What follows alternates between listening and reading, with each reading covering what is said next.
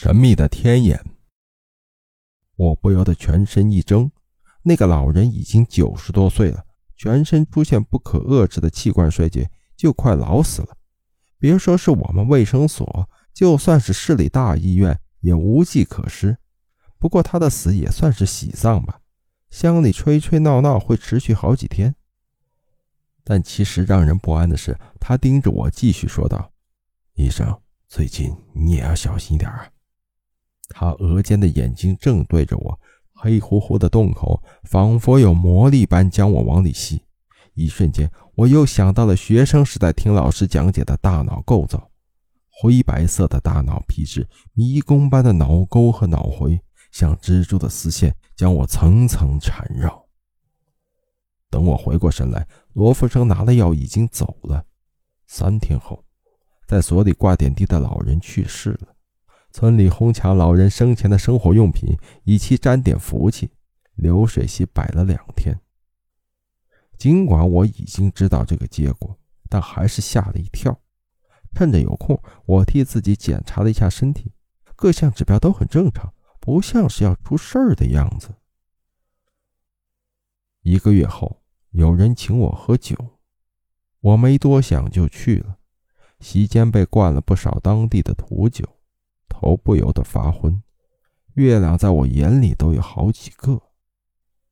回来的路上，我脚下一滑，翻进了一个泥坑里。酒精和瞌睡带走了我所有的力量，我竟然两眼一黑，晕了过去。第二天，我才被一个老乡发现，送回了所里。据所长说，我那时七窍都被烂泥糊住，只剩下一口出去的气了。我迷迷糊糊睡了几天才醒过来，病来如山倒，病去如抽丝。看着镜子里面色苍白、形如枯槁的人，我都不敢相信那是我自己。更让我感到不安的是罗福生的预言，他叫我小心，就是因为这场劫难吗？如果他真的知道我会掉入泥坑，那为什么不明确的告诉我？难道？他怕泄露太多天机会遭到报应。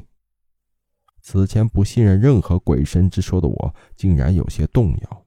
罗福生额头上的畸形口子，也许真的是天眼。病好后，我踏踏实实的在所里干活。期间有关天眼的事，仍旧时不时的在乡里流传，我也留心都记了下来。再后来，时间一到，我也被如愿的调回了城里工作。关于天眼的事，再三调查询问下，我得到了似是而非的答案。志怪典籍中提到过的三眼族人，他们在孩童时期割开额头上的皮肤，埋入黑石片，窗口和黑石长在一起，远远看去就如同有三只眼。不过这和纹身一样，不过是单纯的装饰。我猜想罗浮生的三只眼应该是返祖的松果体。我猜想，罗福生的三只眼应该是返祖的松果腺体。飞禽走兽，包括人的祖先，都有过第三只眼。随着进化，这第三只眼睛逐渐从颅骨外移到了脑内，成了隐秘的第三只眼。而有些罗家人的松果腺体却不甘寂寞的在中年后增生，以至于形成额头上的天眼。关于松果腺体的作用。科学界也只有一个浅显的了解，它对阳光极其敏感，在一定程度上能左右人的心情。由于松果腺体曾经担任过眼睛的作用，所以对外界的特殊信号比较敏感。我们一般说的第六感，也许就和它有关。罗福生有了异常发达的松果腺体，能做到预测，也就很正常了。